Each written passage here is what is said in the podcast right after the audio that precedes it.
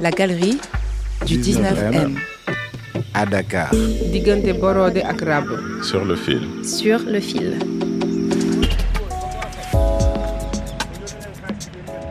Je suis président euh, de Chanel, président des activités mode et aussi président du 19M et donc de la galerie du 19M. Bruno Pavlovski.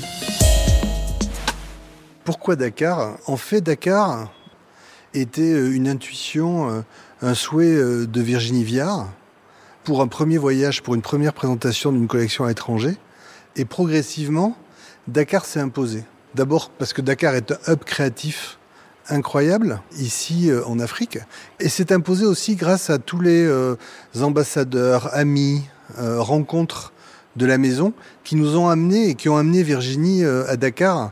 Et donc, d'une intuition, d'une envie, c'est devenu une réalité.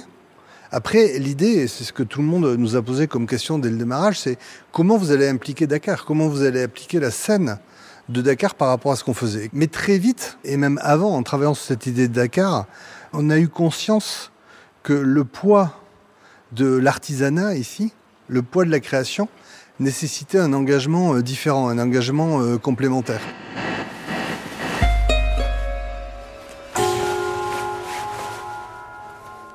Un défilé, euh, c'est 800 personnes. On avait euh, 500 personnes euh, de l'influence locale. C'était déjà énorme par rapport à ce qu'on pouvait faire. Mais c'est vrai que 500 personnes par rapport à Dakar, par rapport au Sénégal, par rapport euh, à l'Afrique euh, subsaharienne, c'est rien du tout. Et donc l'idée de l'IFAN, c'était de monter une exposition qui soit ouverte à tous, surtout aux jeunes, pour montrer justement euh, la puissance du dialogue entre euh, la création et le savoir-faire. Et donc euh, trois mois d'ouverture, c'est euh, énormément de talks, c'est énormément d'échanges. C'est ouvert bien sûr à, tous les publics, mais on ne peut pas ne pas penser, surtout ici au Sénégal et à Dakar, aux jeunes. Et, donc c'est l'occasion de leur montrer un autre angle, une autre façon de concevoir et d'utiliser cet artisanat sur des installations euh, exceptionnelles. Pour moi, au-delà de ce dialogue entre la création et euh, l'artisanat, c'est un sujet de transmission. C'est à travers des exemples comme ça qu'on peut susciter des vocations, qu'on peut donner justement euh, des envies de connaître, d'aller plus loin.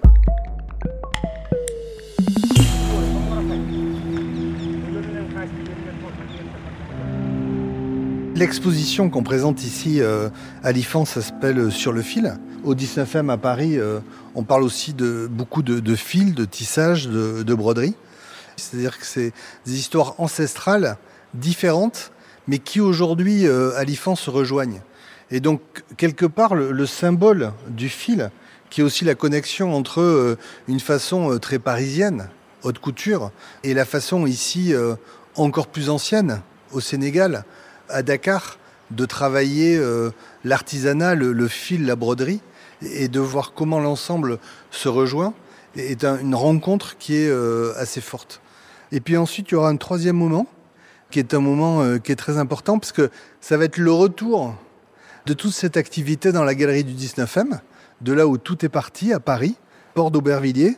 Donc c'est une boucle qui me paraît important et qui nous permet euh, justement de, bien valoriser et certainement euh, de faire accéder au plus grand nombre ces sujets de dialogue entre création artisanat, ces sujets autour de la transmission, qui sont, je pense, fondamentaux dans euh, notre civilisation actuelle.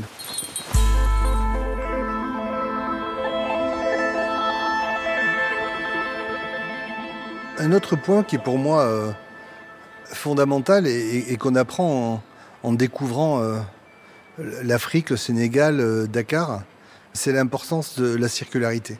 Et quand on regarde toutes ces installations qui ont été faites ici, on voit à quel point la réutilisation, réutilisation de tout est euh, fondamentale et à quel point ça peut être valorisé.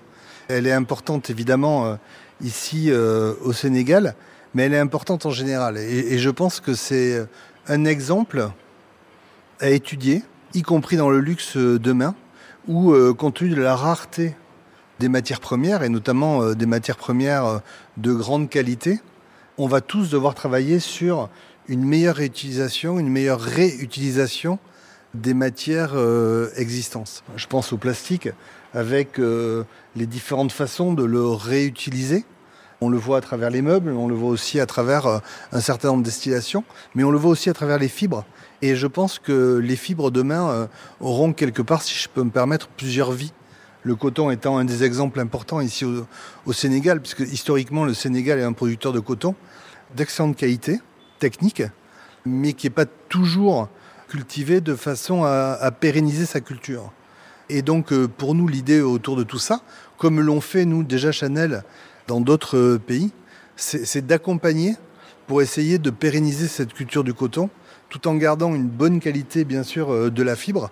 Donc euh, on a décidé euh, aussi de s'engager sur ces sujets-là, sur lesquels on s'engage nous globalement Chanel en tant que marque, et sur lesquels on a des actions précises ici au Sénégal, des actions qui vont s'étendre entre 3 et 5 ans, et qui j'espère pourront aider le Sénégal à, non seulement rester un producteur de coton important, mais de, coton avec une terre, si possible, régénérée, et donc euh, pour euh, plusieurs générations.